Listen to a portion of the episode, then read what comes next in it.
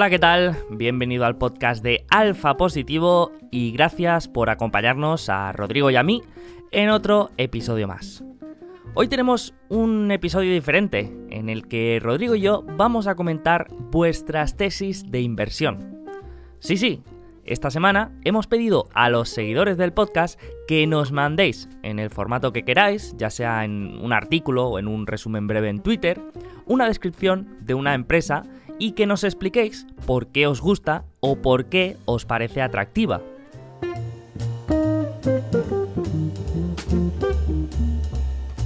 El resultado han sido más de 20 empresas que iremos comentando durante las próximas semanas. Pero antes de empezar a hablar de tesis de inversión, permíteme comentar un breve mensaje de nuestro patrocinador principal, que a estas alturas seguro que ya conoces, la aplicación Quarter. Si la conoces, seguro que ya estás disfrutando de todo lo que puedes encontrar dentro y ya forma parte de tu proceso de inversión. Y si no la conoces, te recomiendo que le des una oportunidad y la descargues en tu móvil. ¿Que por qué te digo esto? Pues porque con esta aplicación tendrás acceso a las presentaciones y llamadas con los accionistas de cualquier empresa que se encuentre en los mayores mercados cotizados. Y lo mejor de todo es que es 100% gratuita así que no hay excusas para estar al día de todo lo que pasa en las empresas que sigues. Descárgate la app y empieza a escuchar las últimas conference call de empresas como Home Depot, Alibaba o Nvidia. Y ahora ya sí, empezamos.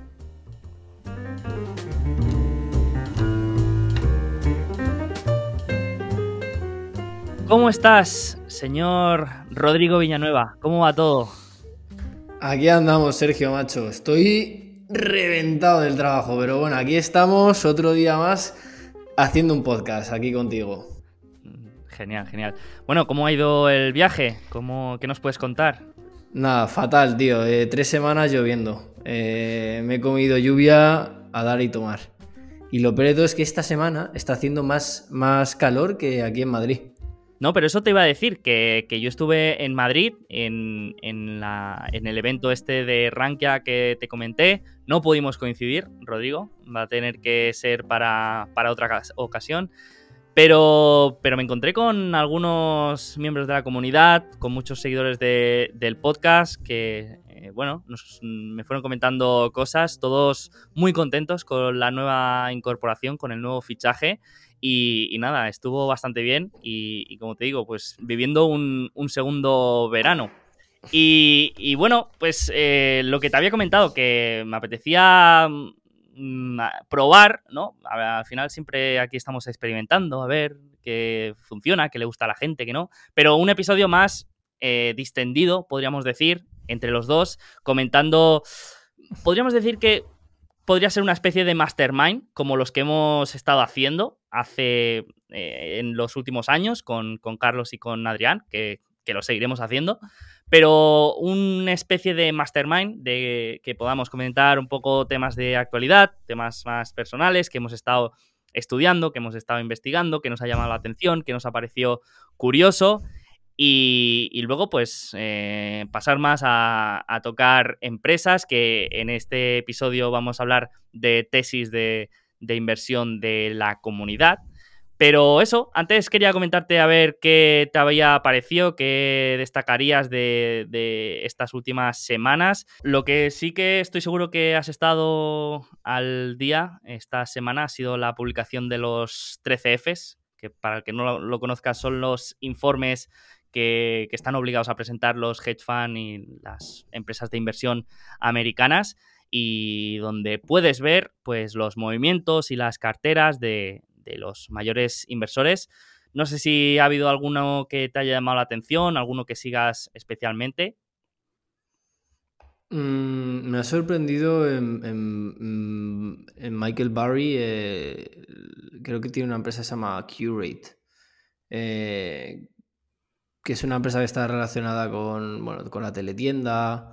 Eh, también está metido ahí John Malone, eh, si, mal no, si mal no recuerdo.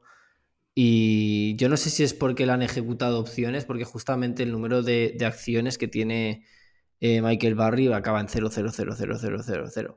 Entonces puede ser que haya sido un tema de, opciones que se le hayan ejecutado. Eh, pero me sorprende. Es una, es una posición que, o sea, es una empresa que, lleva un menos 80 en, un año o, así, ¿no? Parece que, que, va a quebrar por, si ves el gráfico y también un poco está bastante apalancada y, los fundamentales eh, se están deteriorando. Entonces, bueno, no sé, me gustaría saber si es que está long de, esa empresa o simplemente ha sido un tema de opciones. Eh, para mí ha sido la, gran sorpresa, ¿no? Para mí de los 13Fs. Tampoco, lo, tampoco es que, me, me vaya a mirar en plan qué compra o qué vende cada uno. Eh, pero bueno, sí que he visto que, Warren Buffett también ha, empezado a invertir en, unas cuantas empresas. la liquidez la está empezando a mover y eso pues hace que, que podamos pensar, ¿no? Que, que el mercado empieza a estar barato, según los ojos de, Warren Buffett. Pues a mí lo que me ha sorprendido, por ejemplo, han sido varios inversores que, todos teníamos en la cabeza como mm, auténticos casi, casi héroes de la inversión, ¿no? Que, mm, que han seguido doblando en apuestas que, que han caído Mm, estrepitosamente, ¿no? Y me viene, por ejemplo, a la cabeza Robert Vinal, que, es un, bueno, un gestor que, todo el mundo pondría en su lista de top 10 mejores gestores de los últimos años y, cómo ha seguido doblando en, empresas que, vale, que podríamos pensar que si han caído, pues ahora están más baratas, pero también son empresas que tienen más riesgo de, de irse a cero. Como por ejemplo yo veo a, Carvana, que, puede ser una empresa que lo haga muy bien o una empresa que, se vaya a cero. Y este tipo de empresas, yo creo que, las o este tipo de apuestas, podríamos decir, porque es una, una, apuesta bastante binaria, yo creo que puede tener sentido cuando no estás metido ya con más de un 20% de tu cartera en esa empresa. Es decir, cuando empiezas de cero, puedes decir, vale, voy a empezar en esta, en esta empresa que sé que, tiene este, estos dos posibles resultados. O se va a cero o multiplica por 10. Pero una vez ya era tu principal posición y, te has comido un menos 90%, ahí sí que veo más peligroso el tema de seguir doblando y seguir aumentando posición en, esa empresa. Es mi, es mi opinión, eh, pero también se le ha visto hacer a Clifford Sosin, por ejemplo, que en este caso también es otro, otro, otro gestor que con cartera bastante concentrada, que ha seguido doblando en este tipo de, posiciones que, entiendo que, ahora pueden ser más atractivas, pero, pero es que mm, estás poniendo la supervivencia de tu cartera en juego.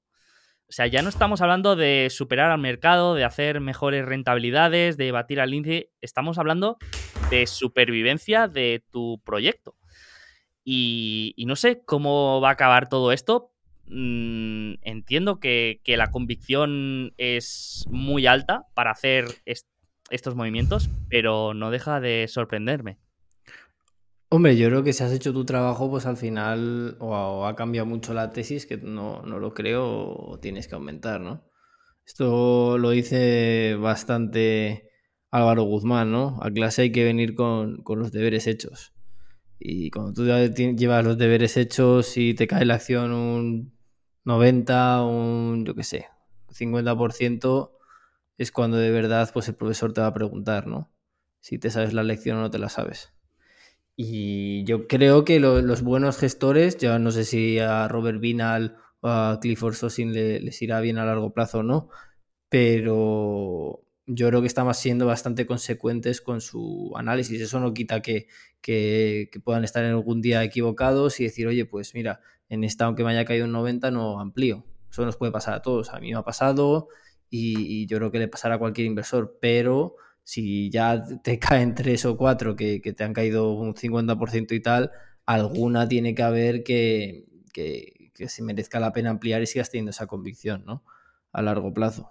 Eh, yo Carvana no la conozco, no la conozco mucho, la verdad. Eh, pero sí que creo que Robert Vina tenía también Meta, ¿no? y Alibaba también. Si mal no recuerdo. No sé si eh, tenía Alibaba también. Y sí que fue ampliando, ¿no? O sea, que es un tío que es bastante consecuente con, lo que hace. Eh, yo lo he escuchado un par de veces, creo que tiene una tesis de, de Rayman Healthcare eh, en YouTube, creo. Y la verdad que yo la aprecio, le aprecio bastante. Igual parte de su cartera pues no, no, va mucho conmigo, pero yo creo que es un tío que se mira las cosas. Sí, ¿no? Eh, y, nadie dice que, sea un, mal inversor, pero que yo creo que mm, se están asumiendo más riesgos de los que quizá yo en, su posición haría. Porque has comentado que Robert Vinal eh, eh, tenía Meta, Meta Platform, pero es que mm, Facebook es una empresa totalmente diferente a Carvana en cuanto a, en cuanto a riesgo operativo, riesgo financiero eh, y, por supuesto, atractivo de inversión. Pero, pero claro, es que, no sé, mm, me ha resultado curioso precisamente con Carvana, que, es una empresa que sin ser el mayor experto, pues creo que, que tiene muchas probabilidades de, llegar a, la bancarrota. Mm, que puede que no llegue y, ojalá que no, y ojalá que a todos le vaya bien, pero es, ah, una probabilidad muy alta en esta empresa. Y eso hay que tenerlo en cuenta. Y si no es bancarrota, es un proceso de dilución que, bueno, que va a ser horrible. Pero, pero bueno, ahí está. Vamos a ver cómo van evolucionando. Y, nada. Em, lo último que te quería comentar como hacíamos en los masterminds, es saber si nos poníamos algún, mm, algún algo de homework, eh, deberes, para, para comentar el, próximo, el próximo episodio que hagamos. No sé si tienes algo pendiente ahí en la mesa que tengas que eh, estudiar, investigar o algo que quieras aprender. Pero yo, por ejemplo, ahora mm, justo Mikel había compartido en, el grupo de Discord eh, un vídeo de, de Notion que había sacado la versión de inteligencia artificial. He estado mirando y, bueno, todavía ha sido un avance muy, muy, muy light. O sea, han explicado solamente una funcionalidad. Pero esa funcionalidad, por ejemplo, era eh, empezar a escribir un blog y decirle, eh, escríbeme un artículo de, mm, no sé, me lo invento, cómo escribir un artículo, ¿vale? Y, en Notion automáticamente se redactaba un artículo de las palabras que tú le habías dicho, con el estilo que tú le habías dicho y del tema que tú le habías dicho en cuestión de segundos. Eh, y esto es verdad que, ya existían herramientas que más o menos te lo hacían y tal, pero es que cada vez eh, estoy viendo más aplicaciones a la inteligencia artificial y ya no es algo de lo que e, ese concepto que antes se mencionaba así de manera, sí, la inteligencia artificial, pero no sabíamos muy bien lo que era, sino que ahora estoy viendo realmente utilidad. No sé si has visto mi foto de WhatsApp ahora. ¿La has visto que la ha cambiado esta semana? Sí es, em, sí, es una foto tuya como con un filtro, pero yo creo que está hecha por inteligencia artificial, ¿no? Exacto. O sea, es una foto mía en blanco y negro, pero es que no es una foto mía, es una foto que ha creado eh, un robot. Yo eh, le he dado varias imágenes mías y a partir de ahí ha creado imágenes desde cero. Es decir, no es que haya cogido, les haya puesto un filtro y ahora sean diferentes, no, las ha creado desde cero. Y, estoy así probando varias eh, aplicaciones y utilidades y, y, es que empiezas a pensar y dices, vale, es que entonces ahora en este otro campo también se va a poder hacer esto y lo va a poder hacer un robot y entonces ya no va a tener sentido este trabajo. Y empiezas así y, bueno, y me he dado cuenta que, deprime, ¿no? Sí, sí, sí. Bueno, eh, de, aquí, de aquí dos meses, eh, dos robots van a estar haciendo este podcast. Me he dado cuenta. Exactamente. Yo, yo conozco un, bot eh, de Excel, que es muy interesante. Tú le dices lo que quieres hacer con palabras y te dice exactamente qué código tienes que utilizar y cómo. En plan, quiero multiplicar esto por tal, por, por, luego hacer la media y coger esto de no sé dónde y tal, y, te lo explica. Exacto. Pues ahora, imagínate eso. ¿Qué significa para un programador de código? ¿Qué significa eso? Locura. Que, que pueden hasta hacer código.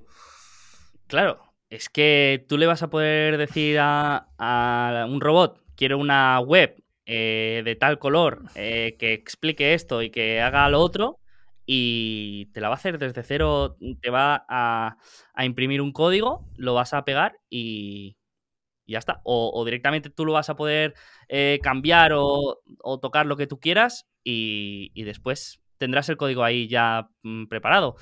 Pero vaya, que, esto, o sea, mm, lo vamos a ver en muchos otros campos y, es algo que quiero mm, ver y pensar y reflexionar sobre, sobre todo lo que puede pasar a, a corto plazo que a ver, que tampoco es que vaya a cambiar el mundo, ni quiero ser, ni quiero que parezca que, todo va a cambiar y esto lo va a revolucionar todo, pero eh, yo mm, hasta ahora tenía la inteligencia artificial como un concepto así que se, que se mencionaba cuando, cuando no se sabía qué decir en las empresas tecnológicas, ¿no? Estamos invirtiendo en inteligencia artificial, pero es que ahora estoy viviendo cosas que me están explotando la cabeza.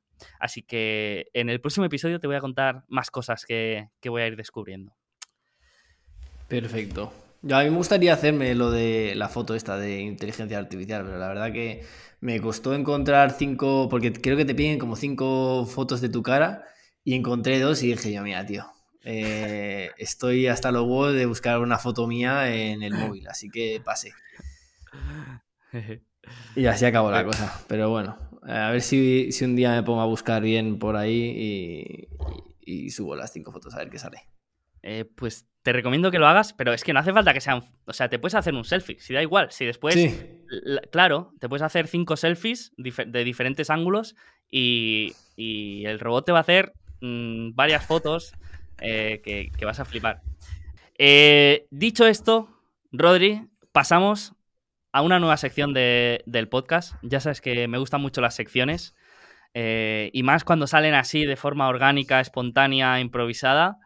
Que la podríamos llamar, yo creo, Rose Masters.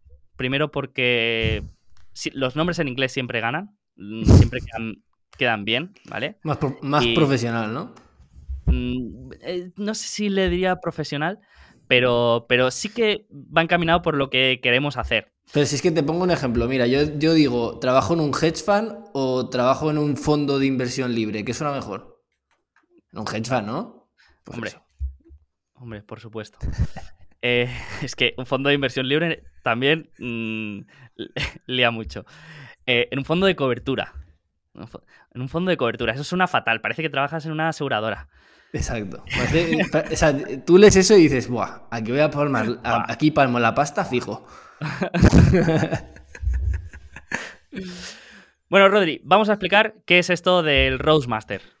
Eh, en una frase, es dar nuestra opinión sobre una, tesis de inversión de alguien, de tesis que nos llegan.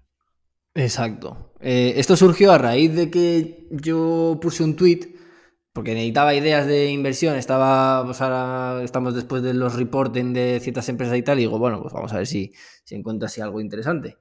Y luego pensé, oye, ¿y por qué no hacemos un podcast? Porque me llegaron como 15 o 17.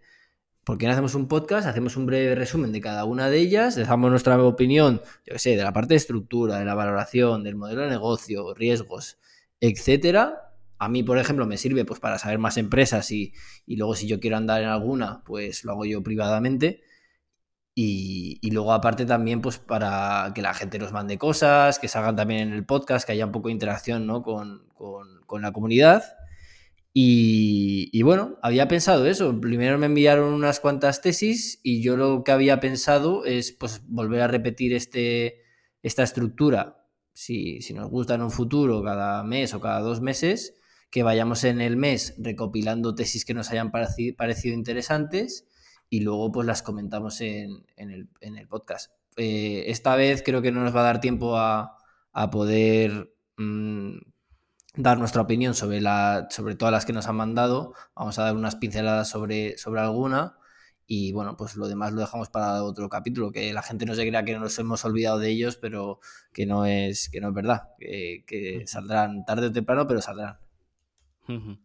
Sí, es que al final hemos reunido casi más de 20, más de 20 tesis, que entonces como puede ser comprensible no, no da para, para un episodio. Y lo que habíamos pensado es de dar un premio a la mejor tesis, a la que mejor nos parezca.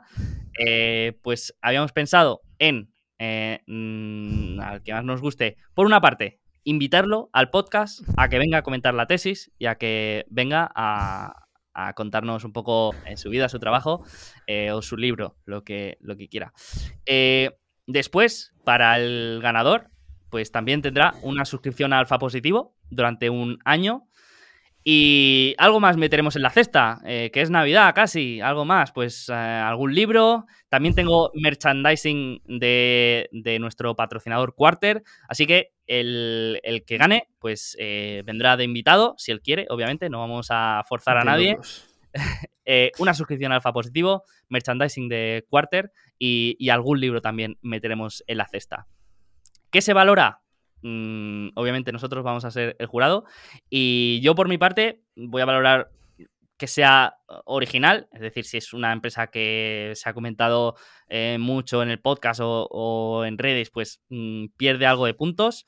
Eh, la calidad de la tesis, mm, lo genuina que, sea, y después el, atractivo de, inversión, ¿vale? Entonces, con estos tres criterios más o menos, eh, seleccionaremos a uno de momento tenemos 20 tesis, pero nos podéis hacer llegar más si tenéis alguna, ya sea un resumen de la tesis, aunque sea en, cinco frases, como digo yo, en un tweet resumen, o si tenéis algún artículo en, red, pues nos no lo podéis enviar y nos lo podéis dejar eh, por Twitter o en la página alfapositivo.com barra pregunta, ¿vale?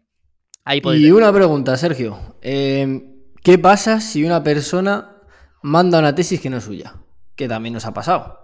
Que alguien ha puesto, oye, pues estos han hablado de esta, ¿por qué no le echáis un vistazo y tal? Yo creo que al final, para ser justos, el que la envía tiene que ser el autor, ¿no? Claro, claro, sí.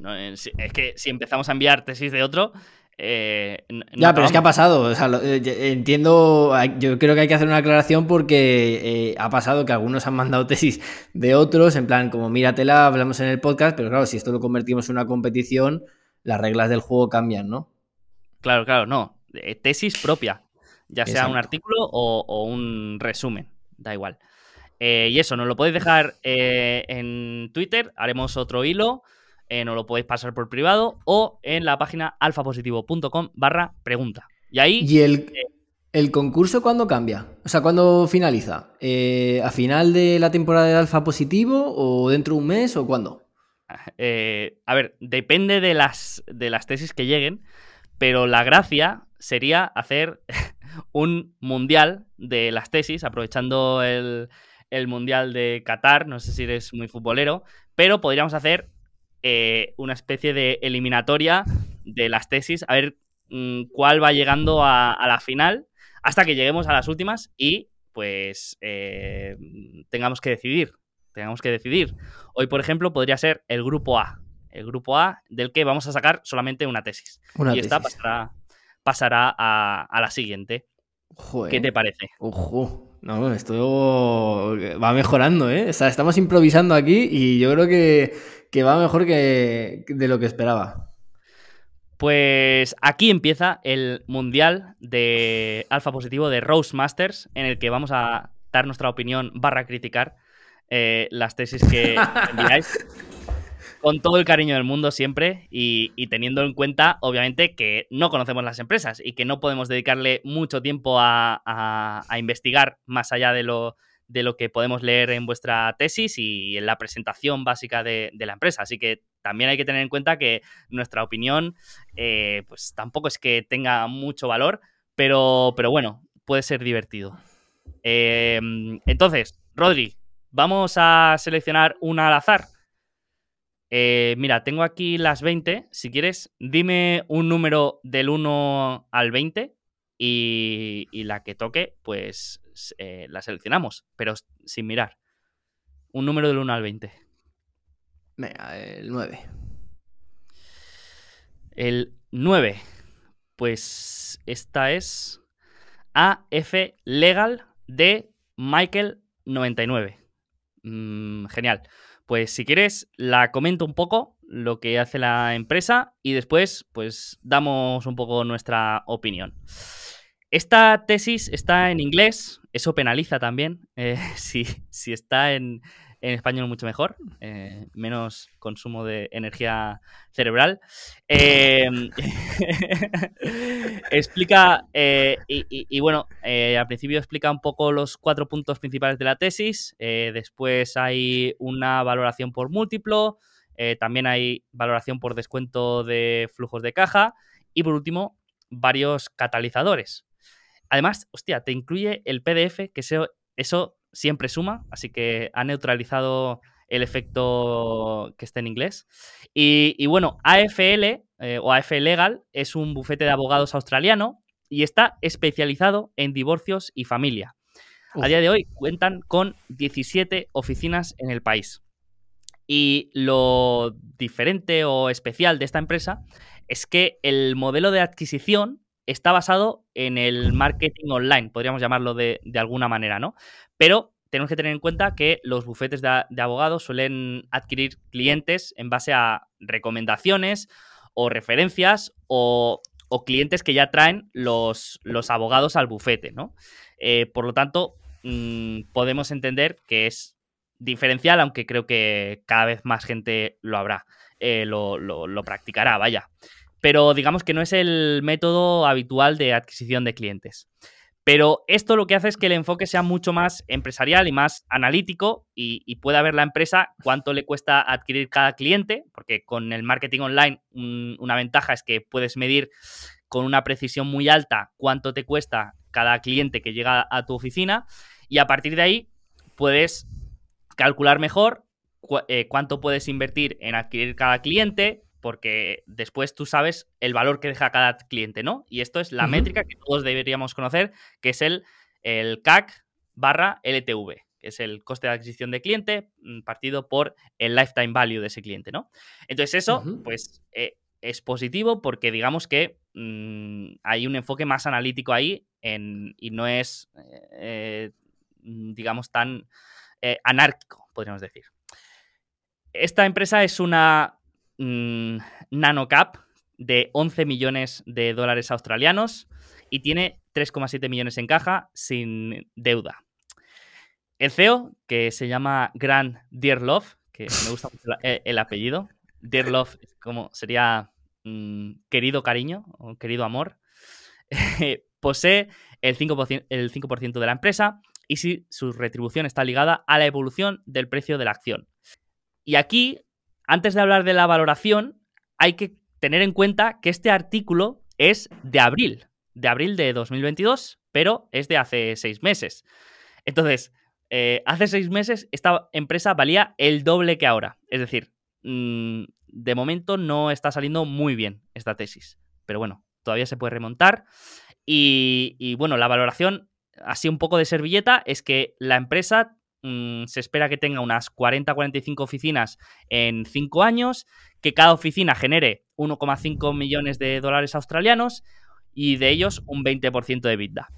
A partir de ahí le aplicas un múltiplo de 7 veces EBITDA, que es el que defiende que es la media del sector, y te sale que la empresa debería valer 95 millones de dólares australianos, que es 8 veces más de su cotización actual. Pero claro, esto hay que tenerlo en cuenta que lo hizo cuando la empresa cotizaba a 30 millones y ahora valen menos de la mitad. Y la verdad es que me, gusta, ¿no? Porque es, una empresa en una industria estable. No sé tú cómo ves eh, la industria de los divorcios en una crisis, mm, si crees que aumentan o, disminuyen, pero, pero los divorcios, la verdad es que parece que es algo muy estable y que cada año hay... Va, va más, yo creo, ¿no? Sí, Mm. Yo supongo que en una crisis se comportará un poco mal, ¿no? Porque la gente tenderá a no querer divorciarse aunque sea por la parte económica. O sea, tú imagínate, no, fuera, fuera de coñas, tú imagínate que, que estás, estás mal con tu pareja y al final eh, quedas desempleado. O sea, no puedes dejar a tu pareja si, si, si no, tienes un salario, ¿no? Entonces yo creo que hay menos catalizadores, ¿no? De, de que haya un, un break en, la pareja. En mi opinión, ¿eh? Y desde el conocimiento y aquí desde la barra de bar, totalmente. Eh, no sé, también se podría argumentar que en, periodos económicos buenos, mm, pues la gente está más feliz y más contenta y no hay tantos problemas.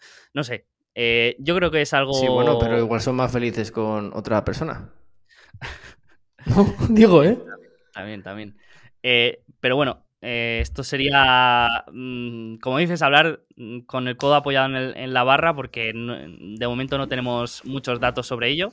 Lo único que comenta la empresa es que hay un viento de cola que es que cada vez hay más matrimonios homosexuales y que eso hace aumentar el TAM. Esto lo ha dicho la hmm. empresa. Eh, no sé hasta qué punto es real, pero yo veo más mm, quizá peligro de viento de cara estructural que cada vez la gente se casa menos. Mm, repito, sin datos y sin... Eso es cierto. sí. Pero bueno, aparte de esto, em, sí que es verdad que de momento los divorcios en Australia han sido bastante estables en los últimos 30 o 50 años, ¿vale? Pero mm, lo malo de esta empresa y de esta industria en general es que es un negocio de personas. Es decir, no hay ningún capital tangible. Esto me recuerda mucho al negocio de las consultoras, de las integradoras tecnológicas, todas estas empresas, ¿no? Em, que, el, digamos, el activo principal son, son las personas. Lo curioso aquí, esto, a ver si me lo sabes decir, es que el 90% de la plantilla son mujeres. El, 90%. A ver si sabes por, por qué es. Eh, pues no se me ocurre, la verdad. Pues porque las mujeres valoran más el work-life balance y, llevar una, vida en la que puedan conciliar pues, sus, eh, su, vida, su familia y, sus hobbies. En cambio, el hombre está más predispuesto a tener una actitud emprendedora. ¿Qué significa esto? Pues que en cuanto un abogado del bufete eh, eh, coge experiencia, eh, conoce clientes y, tiene un buen track record, lo que hace es salirse y montar su propio bufete. Es que, claro, si, si, un abogado genera medio millón de dólares al año en comisiones de servicio y él cobra 300.000, claro, esto, mm, ¿qué está pagando? ¿Los 200.000 por por el servicio de adquisición de cliente que le puede dar AF Legal, la marca. Pues claro, él lo que dice es, bueno, pues me voy yo por mi cuenta y, yo me monto mi, propio bufete, ¿no? Entonces este es el peligro constante de, estas empresas, ¿no? Que, que, vale, mm, tú puedes crecer lo que quieras, pero es que no hay apalancamiento operativo, porque a la que hay apalancamiento operativo, el, el abogado está diciendo, vale, yo estoy ganando 300.000 cuando le estoy generando a la empresa medio millón, pues me voy. O, me pagas más o, me voy y monto mi empresa o me voy a, otra a, otro bufete, ¿no? Entonces, eh, entiendo que, que, hay mucho potencial de crecimiento, pero claro, es que no hay apalancamiento operativo en esta empresa. Es que el único apalancamiento que mm, se puede dar es el coste de la directiva y de, de las oficinas de la directiva. No hay, no hay más apalancamiento. Eh, todo lo que son trabajadores y oficinas eh, crecen al mismo ritmo que crecen las ventas. Entonces, mm, entiendo que está muy barata, eh, entiendo que, mm, que la directiva puede ser buena, entiendo que hay potencial de crecimiento, pero es que no hay apalancamiento operativo. Es más, mm, la empresa lleva cinco años eh, en funcionamiento y, genera un 2% de margen operativo. Si fuera una empresa de buena calidad, ya tendría que estar generando buenos, buenos márgenes. No, no va a conseguir más margen con el, con el crecimiento. Eso, al menos, mi, mi sensación o lo que yo veo. Entonces, es una empresa bastante commodity, eh, esta empresa y, este, y esta industria. Quizá me podría interesar más eh, un, bufete que cobrara en porcentaje de las indemnizaciones. Lo que pasa es que, eh, claro, aquí los cobros son mucho más tardíos y estas empresas se vuelven empresas financieras.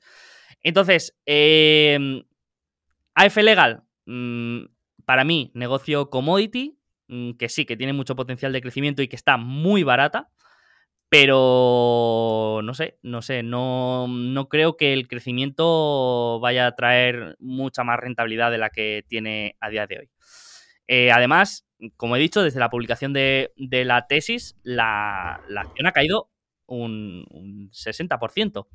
Eh, esto, por lo que he visto, ha sido por un cambio de director financiero, pero, pero luego una cosa muy rara que he visto, eh, esto obviamente lo tengo que mirar para entenderlo bien porque no tiene ningún sentido, es que en septiembre hicieron, bueno, publicaron un programa de recompra de acciones y luego en octubre anunciaron una ampliación de capital.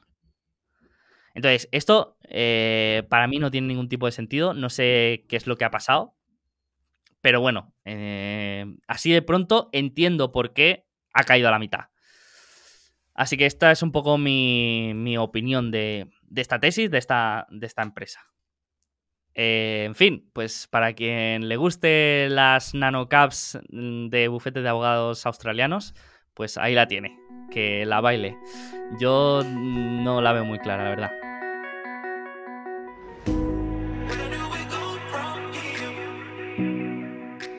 Hacemos una pequeña pausa para descansar la voz y estirar un poco las piernas y mientras tanto aprovecho para agradecer a todos los miembros de Alfa Positivo por hacer que esto pueda seguir girando. Estas semanas hemos estado publicando actualizaciones de empresas que tenemos en cartera y que seguimos para ver cómo va evolucionando la tesis y en qué situación se encuentran. Aparte, también hemos aprovechado esta situación de mercado para empezar un curso nuevo enfocado en el análisis de balances y de la situación financiera de una empresa. Desde luego, muy útil para estos periodos económicos tan convulsos. Si quieres ser miembro de Alfa Positivo, lo tienes muy fácil. En la página alfapositivo.com encontrarás toda la información. Y ahora ya sí, paro de hablar porque tenemos a Rodrigo de vuelta y tenemos que seguir hablando de todas vuestras tesis de inversión.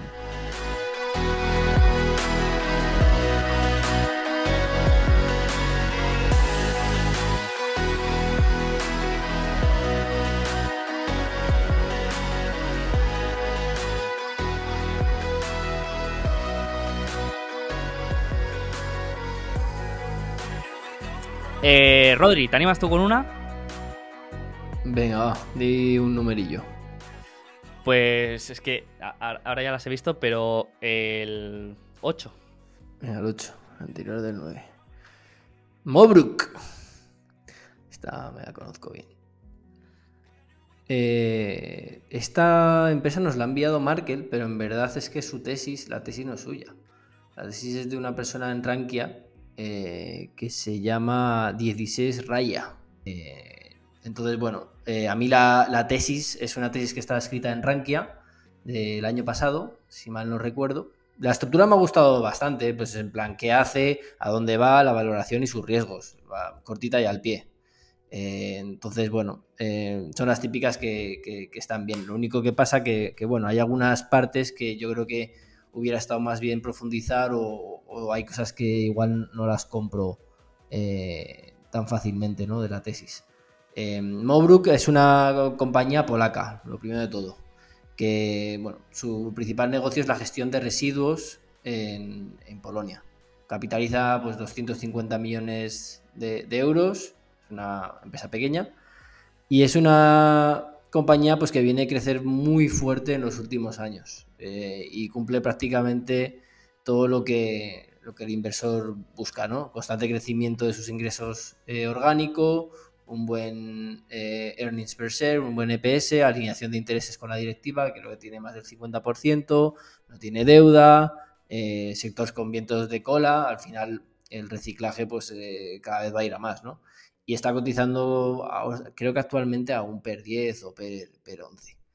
Em, bueno, lo principal, yo le veo unos cuantos riesgos. Eh, también creo que la tesis ha cambiado bastante de 2021 a 2022 en, Polonia, ¿no? Eh, Polonia ahora mismo seguramente sea de, los países que más le ha afectado toda la guerra de Rusia y la invasión de, Rusia, de, de Ucrania, por así decirlo. Entonces, bueno, yo creo que... Em, perdón, em, estaba leyendo la, tesis y de repente me doy cuenta de que yo mismo había escrito hace un año esa, en ese artículo, en Rankia. y le pregunté lo mismo que me parece a mí eh, que la tesis pues eh, necesita pulirse un poquillo más, que es en la parte de, márgenes sostenibles de Mobrook.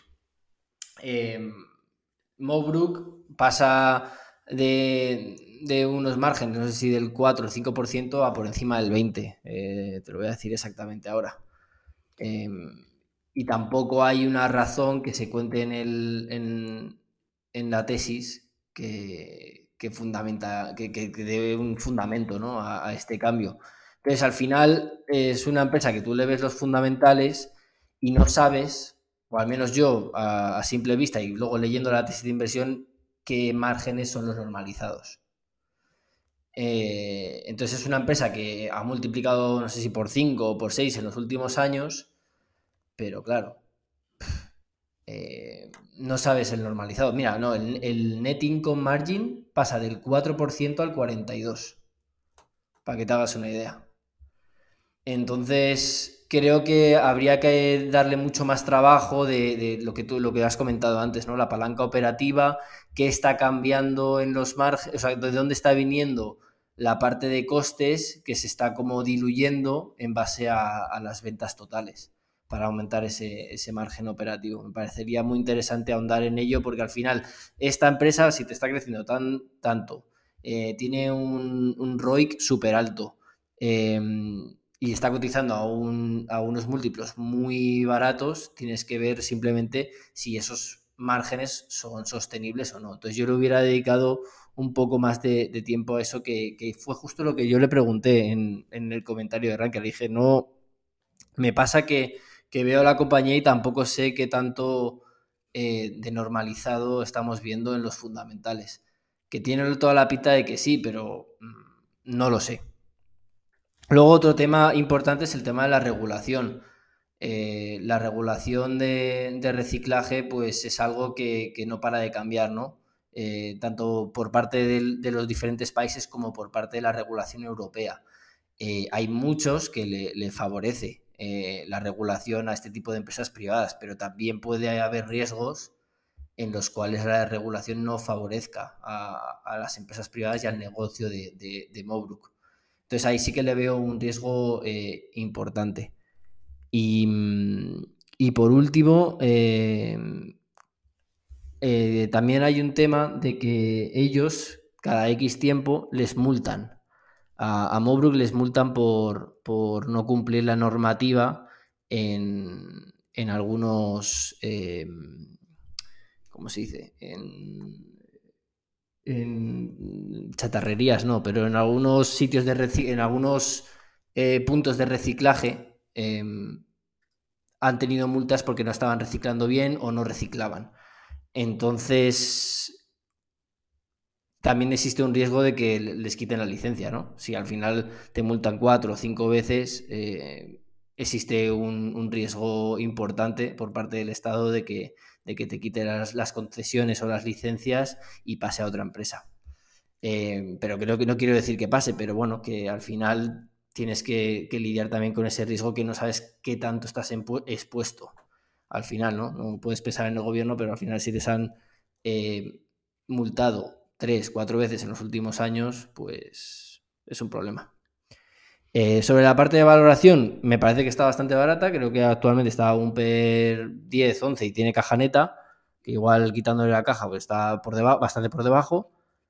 Pero claro, también estamos hablando de Polonia. Polonia tiene un problema actual bastante gordo macroeconómicamente. Estamos hablando de que la inflación ahora mismo se sitúa al 17%, creo que en octubre. Eso es lo primero de todos. Los tipos de interés están al 7, no, al 6,75-7%. Entonces, ¿a qué precio tiene que cotizar eh, una, empresa eh, nacional polaca que tenga todo su negocio en slotis? Porque lo primero de todo no es euros, sino slotis. Entonces, eh, depende más de, la economía nacional. Si el, si el, si el tipo de interés del slotis está dando un 7%, eh, pues bueno, a, corto plazo creo que el múltiplo a los que cotizan ahora mismo las empresas polacas es ridículo. Eh, yo pienso que a largo plazo les irá bien. Yo, yo estoy bullish con, Polonia, pero tampoco hay que menospreciar que la situación actual pues, es bastante diferente a la de hace un año o hace dos años en Polonia. Em, lo bueno que tiene Polonia es que está ganando muchísima población. Em, de hecho, em, la, la, nacionalidad más importante en Polonia, o la que era más importante en Polonia antes de la invasión rusa, eran los ucranianos. Y ahora muchas de esas familias y refugiados se han mudado a Polonia, creo que son más de 4 millones. Entonces Polonia va a aumentar mucho la población en los próximos años y seguramente pues esa gente se, se quede allí. Mm, hay ciertos negocios que, bueno, les irá bien, otros un poco eh, peor y, bueno, yo creo que en Mobruk, por ejemplo, que es mucho de reciclaje y de consumo básico, eh, pues seguramente les vaya bien, ¿no? Si te, si te aumenta un 10% la, la población, pues eh, tu, basura pues aumentará seguramente un 10% más. Em, y bueno, eh, como conclusión, me parece que, la... Bueno, no, perdón. como la, la, valoración me parece un poquillo pobre en el término de que mm, al final coges los valores pasados para proyectar el futuro. Mm, yo le intentaría dar un poquillo más de vuelta a los márgenes. Eh, creo que, y me gustaría ver también un, razonamiento interesante a la hora de, poner, oye, pues esto tiene que cotizar a tanto de múltiplo, a 20 veces o a 25. Creo que es importante no dejar todo al libre albedrío decir, bueno, pues esto tal así porque ha crecido tal o cual. No, hay que, creo que hay que repensar un poquillo más eso, ¿no? Yo, por ejemplo, siempre doy muchas vueltas a los múltiplos. Tengo que ver em, a cuánto crecimiento orgánico puede tener, a qué tasa de, reinversión lo puede reinvertir, eh, etcétera. Qué, tan fuerte o qué tan cíclico es el negocio, mm, cuánta competencia hay, etcétera. Eh, y bueno, sobre conclusión, me ha parecido que la empresa es muy, muy interesante. De hecho, yo he estado pensando en, ahondar más sobre el tema de estos puntos que, se me han quedado un poquillo en el tintero a la hora de la tesis. Y bueno, yo creo que en Polonia hay mucha empresa interesante, no solo Mobruk, hay muchas small cap y micro cap que están muy baratas. Y estoy viendo mucha empresa que tiene caja neta y está ganando bastante dinero eh, por financial income que es porque tú esa caja que estás dejando, que tienes en el balance, la estás metiendo en depósitos a 12 meses o a 6 meses o a un mes, y antes ese depósito te daba cero de interés, y ahora por la subida de los tipos de interés te está dando algo. eso antes en PNL pues no, valía para nada y ahora es algo relevante a la hora de, del beneficio de la empresa. Mm, y bueno, eh, creo que habría que monitorear un poco la inflación allí. Creo que por encima del 15, en España, por ejemplo, ya ha empezado a bajar, pero en Polonia no hay síntomas de que, de que vaya a ralentizarse. Em, creo que, es uno de los riesgos a monitorizar, ¿no? Ver cómo va la, la, economía polaca, que ahora mismo pues, se está viendo bastante afectada y yo creo que la más afectada de toda Europa. No sé qué te parece a ti. Eh, sí, a ver, eh, está claro que, algo tiene que haber, porque es una empresa que genera 50, un 50% de margen operativo, con crecimientos también de, doble dígito, con unos retornos bastante buenos, eh, de, casi el 90%, y, y, cotizando a PER 8, ahora he visto. Entonces, algo hay que, que que tiene que, que, tenemos que conocer que nos estamos perdiendo, porque si no, no, es normal, obviamente. Eh, sí que es verdad que en Polonia hay muchas empresas eh, muy atractivas. De hecho, hay otra también de reciclaje de, vidrio que tiene un nombre impronunciable y, que es bastante parecida, que es bastante parecida en cuanto a fundamentales, ¿no? Y, esto es algo que, cuesta, ¿no? De, entender. O sea, ¿cómo puede ser que una empresa que trabaje eh, para servicios públicos pueda llegar a tener este, este tipo de, márgenes? Margen del o sea, eh, o sea, estamos hablando de una locura. Eh, ¿Qué pasa? ¿El capitalismo no funciona en Polonia? ¿O, qué, nos estamos perdiendo? ¿Qué nos estamos perdiendo, Rodri? Entonces, a mí me gustaría saber eso. ese aspecto que nos estamos perdiendo que, mm, que hace que realmente esta tesis pues eh, tenga un, riesgo eh, que, sea importante conocer. Nadie da duros a cuatro pesetas, Rodri. Eh, como dirían los anglosajones, there's no free lunch. Así que algo tiene que haber. Y no sé si quieres seguir, porque llevamos un buen rato. No sé si quieres hacer otra así un poco más rápido. ¿Sabes? Venga, eh, Sergio, dime un número. Pues el 13 va, el de la buena suerte. Ojo. Ha tocado Alphamin. Esta es una tesis de, mina, una mina en, la República Democrática del Congo, de estaño, ¿eh? Bastante straightforward, ¿no? No es nada eh, tropical. Em, la tesis, la verdad, que me ha gustado mucho, eh, sobre todo el formato y, la edición, más que la estructura. A mí es que la verdad que si me pones una tesis así bien puesta en PDF y con una plantilla eh, bien bonita, ya, ya, me ganas. Entonces, eh, este cumple, cumple las condiciones. Em, la, empresa, la empresa se llama Alphamin Resources y es un productor de estaño en la República Democrática del Congo. Eh, bueno, pues produce concentrado de estaño a través de su depósito principal que se llama Empama North. Empama North, exacto. Y bueno, la, mina pues, ha producido una media de 10.000 toneladas anuales de estaño al año, em, representando pues, el, 3% de, la oferta mundial.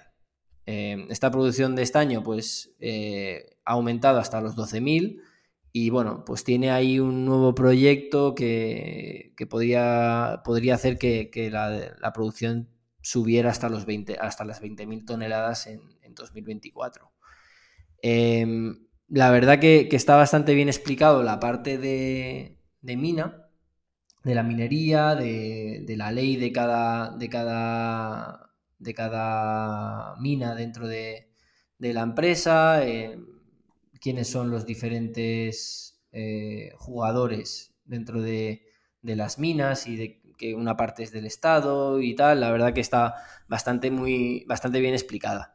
Yo lo que me ha faltado un poco es la parte de riesgos, ¿no? Sobre todo siendo una mina eh, en el Congo. Eh, una mina en el Congo, eso, no tiene riesgos. bueno, puede ser, ¿eh? Oye, al final también pueden ser sesgos pero al final esos sesgos pues los tienes que desmontar, ¿no? Fundamentalmente. Entonces, bueno, me gustaría haber, haber visto un poco qué ha pasado históricamente que haya podido perjudicar a la empresa en, términos geográficos. Eh, luego también, pues, cuál ha sido el capital allocation. El problema de las minas también y de, las empresas mineras es que muchas veces, pues, el management no está alineado contigo y, muchos de ellos son unos piratas. Eh, otro también problema importante es el balance de, la compañía. No, tiene nada que ver una minera que, mm, que tiene caja neta a una minera que, va apalancada hasta las trancas, se le cae el precio del, recurso que, extraen y bueno, pues se va al Chapter 11 o bueno, se va a la bancarrota. Eh, entonces, bueno, creo que la parte de riesgos aquí me ha faltado un poquillo, la verdad. Y luego la parte de valoración, em, básicamente llega como a un EBITDA y a un free cash flow en base al precio del estaño y, las toneladas que saca la empresa. Y a mí, personalmente, las minas me gusta, son un poco particulares y yo las, las valoro siempre por, por un DCF, siempre. A mí una mina yo la trato como si fuera una infraestructura en la cual tiene una vida útil y el valor terminal se va a cero. ¿Y eso cuándo se va el valor terminal a cero? Pues cuando los recursos se quedan de, la mina eh, se quedan en cero. Es decir, eh, una empresa, por ejemplo, a un 10-15% de free cash flow yield eh, puede estar barata, sin embargo una mina a 30% free cash flow yield puede estar cara. Todo depende de cuántos recursos le queden a largo plazo si la de free cash flow, la de 30% free cash flow, eh, se le acaba mañana o en un año o en dos años los recursos, pues, pues igual está cara. Sin embargo, una de 15% de free cash flow yield, que igual tiene recursos hasta dentro de 70 años, pues es una opción muy interesante. Entonces, yo lo que suelo hacer es, me cojo los recursos, me los proyecto hasta que el recurso disponible se quede en cero, eh, hago todo el PNL pa, pa, pa, pa, hasta Free Cash Flow y me lo traigo todo a valor presente. Eh, y busco siempre el, cuando el, Net Present Value es igual a cero, que es que, te da, eh, que, te, dice eh, básicamente el Internal Rate of Return, que es em, el discount rate que debería de tener para que el valor del proyecto sea cero, que es más o menos la rentabilidad esperada del, del proyecto. Y bueno, eso lo comparo con eh, un retorno anualizado por múltiplos. Es decir, si por ejemplo a tres o cinco años el retorno de, una empresa es del 15% y esta por el IRR eh, me da un 18%, pues bueno, me parece una comparación bastante... No es, no es manzanas con manzanas, es un poco peras con manzanas, pero bueno, eh, me sirve más o menos para saber si es una buena inversión o no. entonces en esto ahí sí que Mm, me parece que, la parte de por múltiplos yo no la haría. Y menos creo que encima la, mina de que estamos hablando, que actualmente es la que se está produciendo, pues no tiene tampoco demasiado recurso a largo plazo. Sí que hay otros, otros, otras minas potenciales y bueno, esas les puedes dar pues una, una call option. Puedes valorar más o menos cuánto es ese proyecto y le puedes dar una probabilidad de que, de que se ejecute o no y luego sumarla al DCF. Eh, haces una suma de partes de los diferentes proyectos y sacas un, valor objetivo, un internal rate of return. Entonces, bueno, la verdad que la, tesis me ha gustado mucho. Eh, un poquillo hay unas pinceladas en la parte de riesgos y en la parte de valoración. Eh, pero bueno, la verdad que ha sido de las dos que, he visto la que, la que más me ha gustado. Genial, genial. Pues ¿Te parece si hacemos otra mm, en modo turbo? Sí, va, pues dime un número y a ver qué toca. Mira, el número 2. Mm, vale, pues esta es Incap de Gecko the Great. Gecko the Great. Me gusta. Tiene nombre de serie esto. vale, esta nos la, nos la, ha enviado en formato hilo de Twitter, que pues también está bien. Eh, Incap, empresa finlandesa de EMS. ¿Sabes lo que son EMS? Son servicios de fabricación de componentes electrónicos. ¿Vale? Capitaliza a 409 millones, tiene unos 2.000 empleados, tiene cuatro divisiones eh, y se encuentra en un mercado de alto crecimiento. Tiene la sede principal en Helsinki, en Finlandia, y fábricas en UK, Estonia, Eslovaquia y en India. Eh, además, en India está aumentando la capacidad con una segunda fábrica en construcción y una tercera también planificada para el futuro. Eh, tiene un alto crecimiento orgánico y a través de adquisiciones y en 2020 adquirieron AVS Electronic Systems. Eh, datos así financieros de, crecimiento más que nada, ingresos más 58%, todo respecto al año anterior, en, estos nueve primeros meses. EBIT más 134%, Net Income más 176% y con un CEO llamado Otto Puck, que lleva siete años en la empresa y cotiza a múltiplos bastante atractivos, siendo el PER un múltiplo de 17 y el EV-EBITDA un múltiplo de 13. Eh, vale, esta empresa también la conocía y, puedo decir pocas cosas negativas, la verdad. Primero porque mm, mirando fundamentales, eh, pues eh, es una empresa impecable. Es que mm, pues bastante buena en todas las partidas de crecimiento, de retornos, de financiación, de balance. Eh, allá donde mires, pues todo impecable. A una valoración no tan atractiva quizá como otras, como la que hemos visto de Mobrook o o AF Legal, pero que mm, siendo una empresa de mayor calidad, pues eh, puede incluso ser más atractiva, ¿no? Em, quizá el, único pero que yo tengo para poder dar una opinión más eh, sesuda es, que es un poco compleja para mí. Eh, me llevaría bastante tiempo entender bien la propuesta de valor de esta empresa, cómo es con la cadena de valor, porque no entiendo cómo pueden generar retornos tan altos si no tienen la propiedad intelectual de, los productos. Eh, tampoco tienen ventaja tecnológica, mm, creo que hay bastante competencia, entonces no, entiendo muy bien em, de, dónde es, de dónde se genera ese valor, pero está claro que se está generando, por lo tanto eh, hay, que, hay que encontrarlo.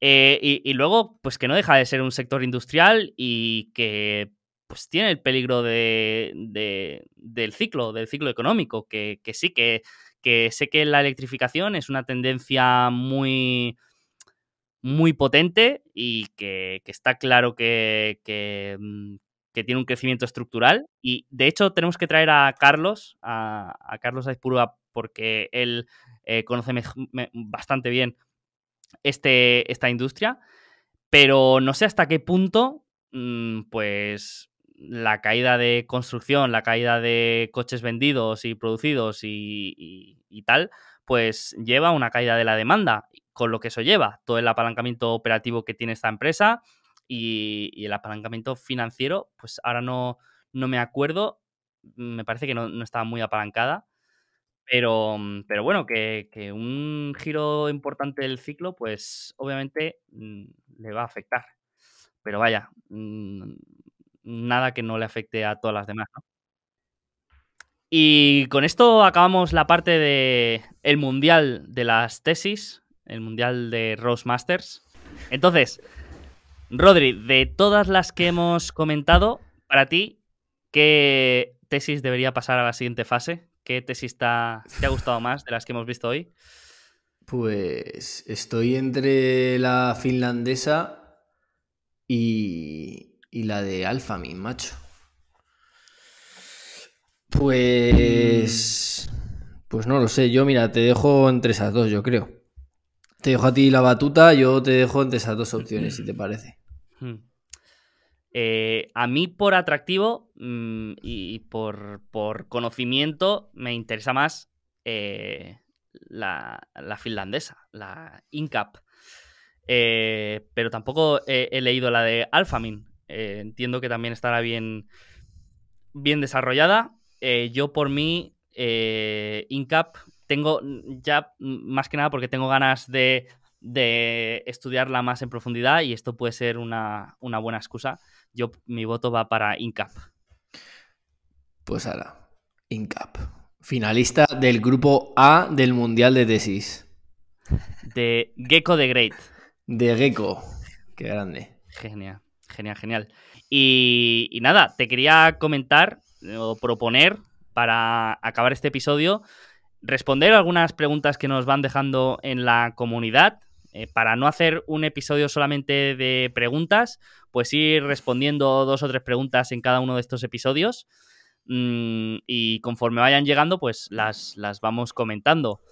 Entonces, eh, comenta tú si quieres la primera y, vamos viendo Perfecto. Mm, cómo la respondemos. Pregunta de Arturo Santos. Buenas, me surgen unas dudas. Cuando se valora por DCF, entiendo que conseguimos que conseguimos a presente el valor de la compañía y un posible precio de la acción. Este precio nos dirá a fecha presente qué upside o downside tenemos del valor de la acción con respecto al que marca el mercado en presente. ¿Es correcto? Si se valora con este modo, ¿aconsejáis también valorar por múltiplos el valor de la acción o por DCF? Em, bueno, em, Vamos a ver si te he entendido bien. O sea, aquí yo, yo entiendo que la pregunta es, eh, vale, con el descuento de flujos de caja, pues obtenemos el posible o el precio de la acción más o menos eh, razonable, lo que se entiende por valor intrínseco.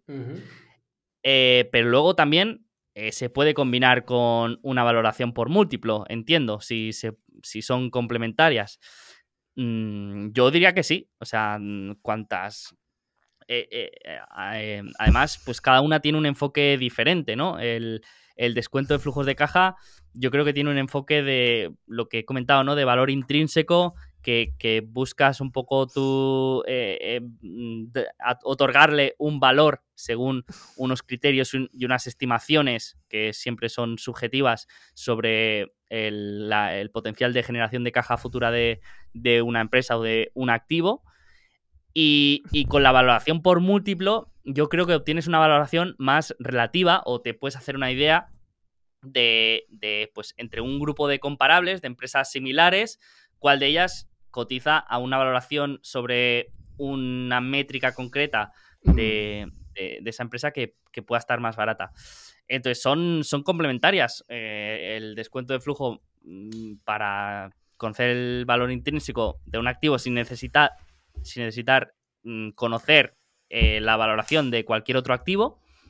Y la valoración por múltiplos sí que creo que tiene sentido cuando la haces para, para comparar o, o incluso para obtener eh, como hemos visto antes, el, valor terminal de, una empresa, porque hay que recordar que cuando, cuando se hace la valoración, el descuento de flujos, también estamos haciendo al final una especie de valoración por múltiplo, porque el valor terminal, pues se, puede calcular también con aplicándole un múltiplo. Totalmente. Si al final es, es lo mismo, lo que uno es pasarlo a valor presente y el otro en valor eh, futuro. Pero bueno, básicamente, eh, en mi opinión, yo, para, yo la parte de DCF solo la utilizo para em, calcular el internal rate of return y luego eso lo comparo con, la TIR que te da en, una valoración por múltiplos.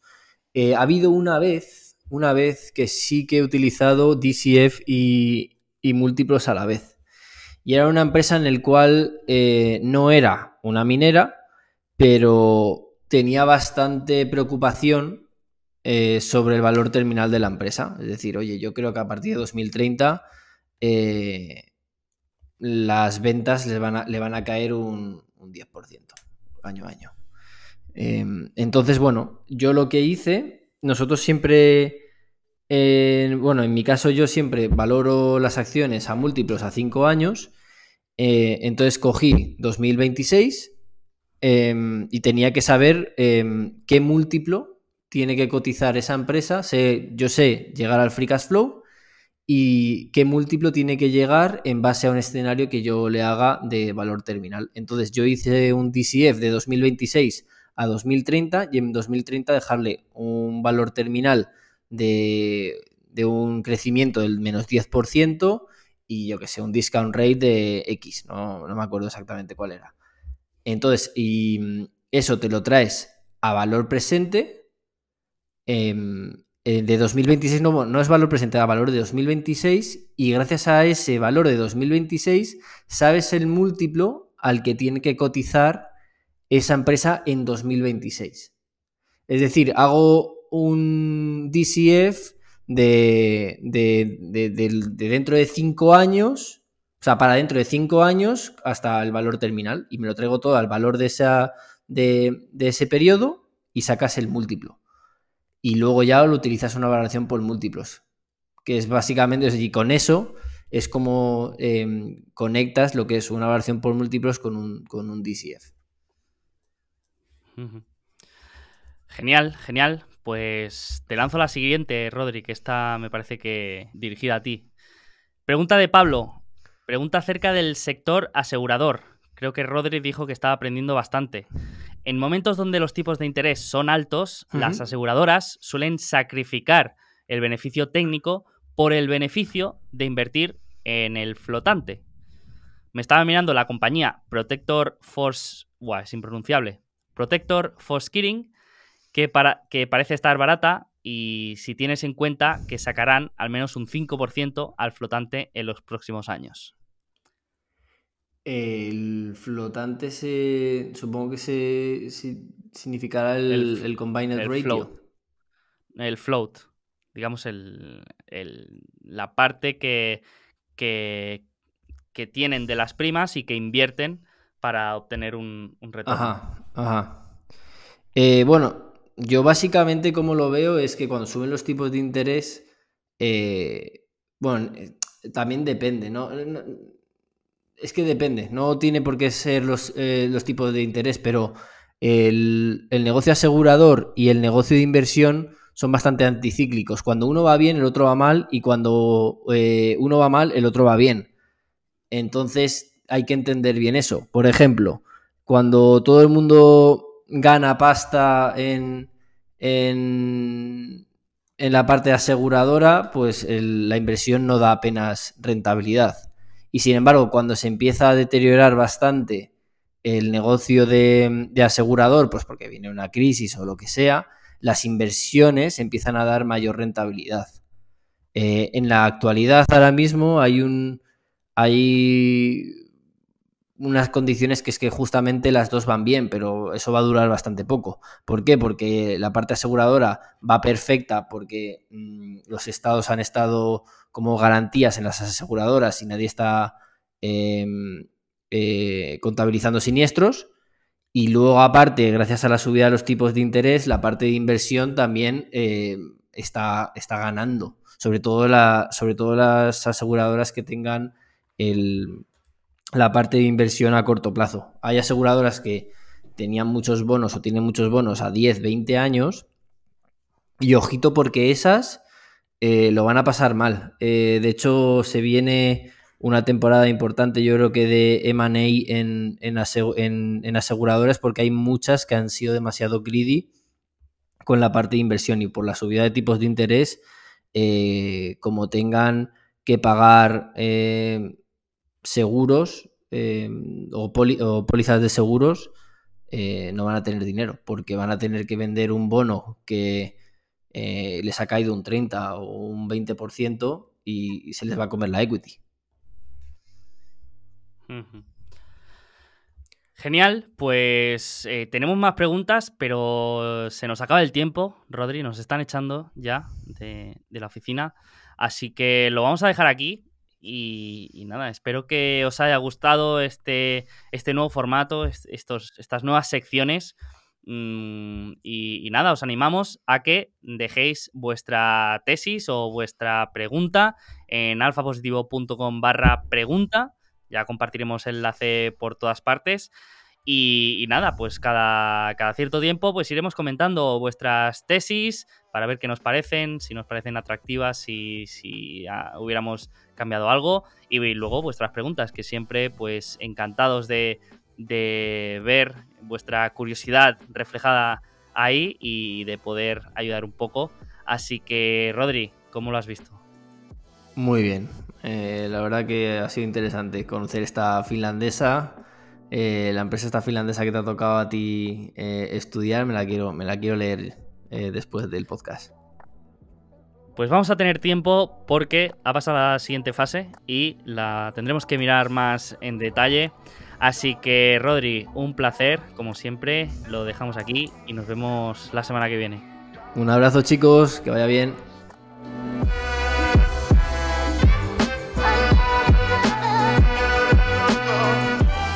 Bueno, pues espero que te haya gustado nuestra charla y nuestras opiniones sobre todas vuestras tesis. Y si es así y quieres ayudarnos a crecer, pues te voy a pedir que nos dejes un like, un me gusta y todas estas cosas que le gusta a los algoritmos.